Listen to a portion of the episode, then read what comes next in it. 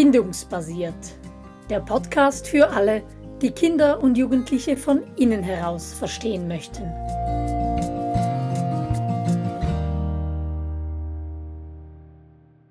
Teenager verstehen, geht das? So heißt unsere aktuelle Podcast-Serie und in dieser letzten Folge machen wir uns auf den Weg der inneren Dissonanz oder respektive besser gesagt auf den Weg, der zu mehr Ausgeglichenheit führt. Und Angela, das hat ganz viel mit dem allerersten Entwicklungsschritt, mit diesem Wandel im Bewusstsein zu tun. Vielleicht könntest du uns das etwas näher bringen. Ja, da haben wir ja zusammen angeschaut, dass sich das Bewusstsein und die Sicht auf die eigene Person ähm, ziemlich plötzlich verändert indem unsere Jugendlichen am Anfang der Adoleszenz plötzlich in der Lage sind, sich von außen wahrzunehmen und nicht nur von innen nach außen zu schauen, sondern eben auch von außen nach innen sozusagen. Und am Anfang oder eine Zeit lang in der Adoleszenz nehmen sie sich dann in unterschiedlicher Art und Weise wahr, und sie nehmen auch wahr, dass zum Beispiel das Verhalten von heute Nachmittag nicht mit dem übereinstimmt, ähm, was mit der Mama besprochen wurde oder so im Nachhinein.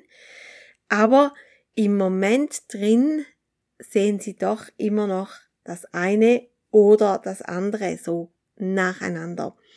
Und am Ende der Adoleszenz, bei diesem Entwicklungsschritt, den wir heute anschauen, wird das immer mehr möglich, diese Dissonanz wahrzunehmen, zu sehen und in eine Beziehung damit zu gehen.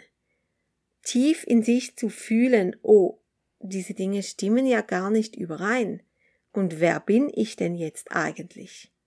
Das sind ziemlich tiefgehende Fragen, die sich da stellen.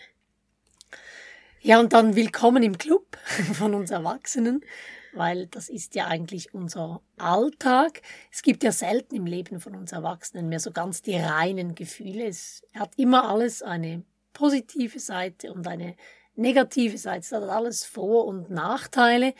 Man kann es beispielsweise nie jemandem, nie allen recht machen und muss da irgendwo eine Mittelposition finden. Als Mütter von mehreren Kindern, Angela Gell, kennen wir das gut, dass drei verschiedene Bedürfnisse und noch die eigenen irgendwo Raum brauchen und wir nie alles befriedigen können. Und wie positionieren wir uns jetzt da? Also wie nehmen wir wahr, dass in uns drin unterschiedliche Impulse sind? Ich habe mit meinen Schülern das jeweils angeschaut, wenn wir beispielsweise im Geografieunterricht die Flüchtlingskrise angeschaut haben. Dieser eine Impuls, doch die Schweiz für alle Menschen zu öffnen und ein Herz, das Herz zu öffnen für diese Einzelschicksale. Und auf der anderen Seite und eben gleichzeitig ist die Schweiz ein kleines Land, können wir nicht diese Abermillionen Flüchtlinge auf der ganzen Welt aufnehmen. Und ja, wo positionieren wir uns jetzt da drin? Und das gleichzeitig wahrnehmen zu können, das ist eine große Herausforderung. Und die kann je nachdem Frust mit sich bringen oder Trauer mit sich bringen oder auch den Wunsch nach, ah, ich will gar nicht über das nachdenken, das ist mir alles viel zu anstrengend, viel zu verwirrend, viel zu blöd.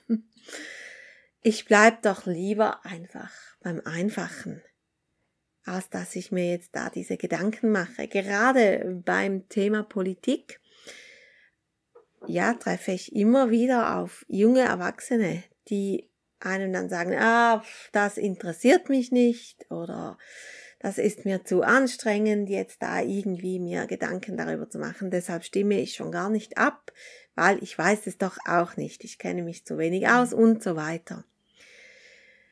Aber nicht nur Politik oder auch beispielsweise das Einkaufsverhalten und, und, ja. und. Überall ist es, es ist nirgends einfach. Alles ist eigentlich komplex, oder?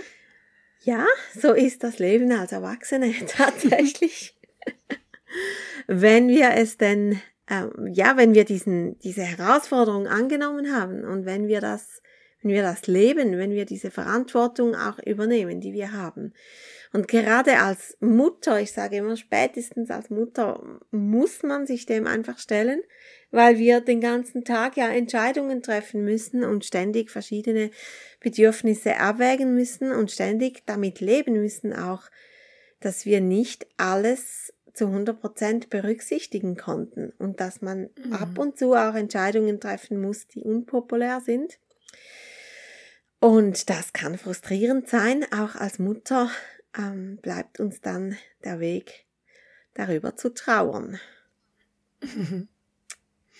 Ja, da ein gutes Beispiel, um bei Jugendlichen zu bleiben. Die, dieser Idealismus des Klimaschutz, der, der Klimaaktivisten, das ist ja wahnsinnig wichtig und kann man ja nur unterstützen. Und viele Jugendliche sprechen ja so.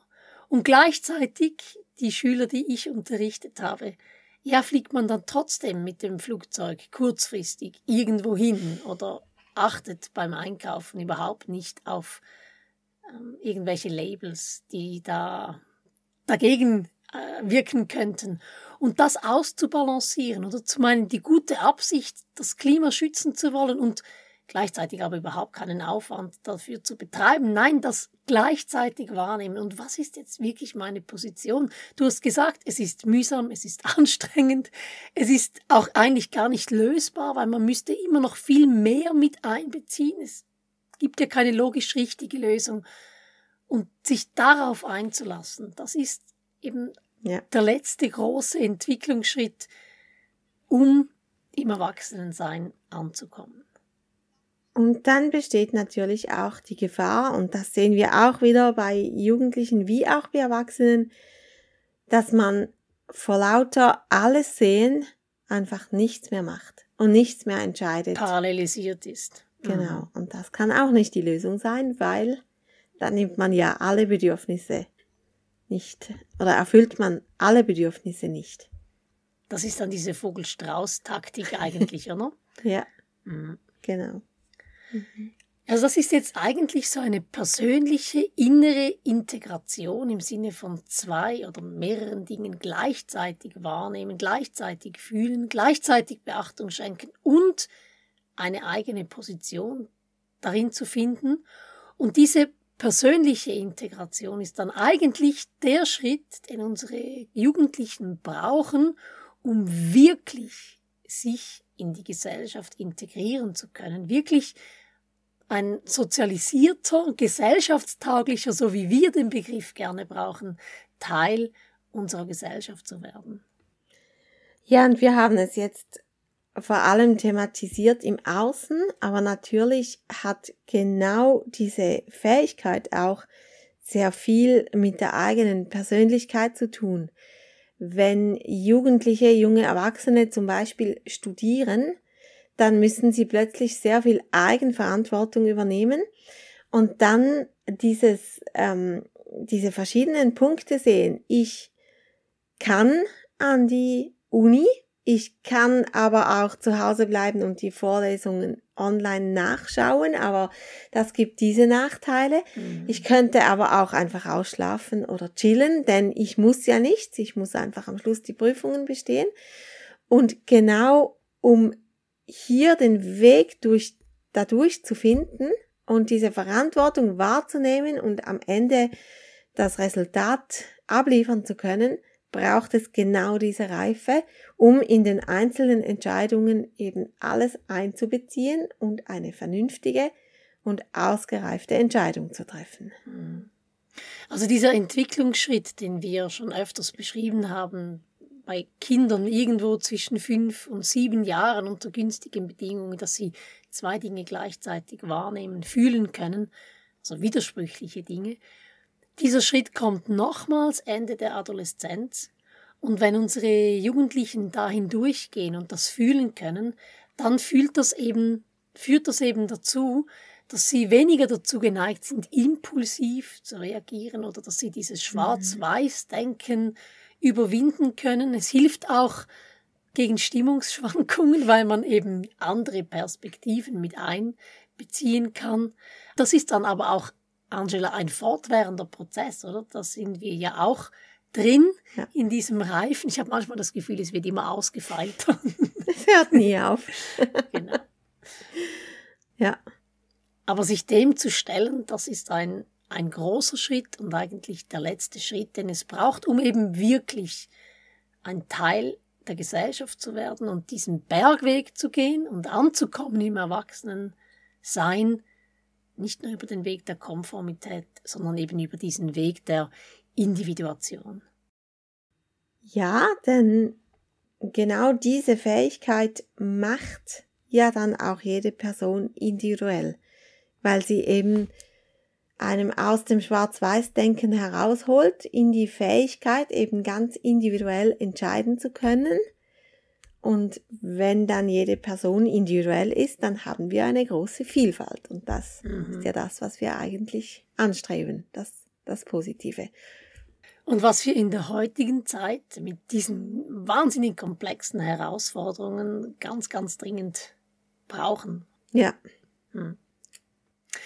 Ja, um den Bogen zu spannen über diese fünfteilige Serie. Wir haben in der ersten Serie, äh, in der ersten Folge aufgezeigt, dass es eben diese zwei Wege gibt, den Bergweg, den Spazierweg. Und wir haben von vier Herausforderungen gesprochen, von vier Entwicklungsschritten, vier Hürden, die unsere Jugendlichen nehmen sollten, wenn sie diesen Bergweg bestreiten. Und wir haben diese Herausforderungen jetzt beschrieben. Da gibt es natürlich noch ganz viel, was wir noch vielleicht in einer weiteren Serie, Angela, aufgreifen könnten. Was hat das jetzt mit uns Erwachsenen zu tun? Wie begleiten wir sie dabei? Es hat natürlich mit Bindung, Bindung, Bindung zu tun, mit einer guten Beziehung. Wie machen wir das? Wie gewinnen wir sie zurück? Aber da müssen wir vielleicht eine zweite Serie irgendwann in Angriff nehmen.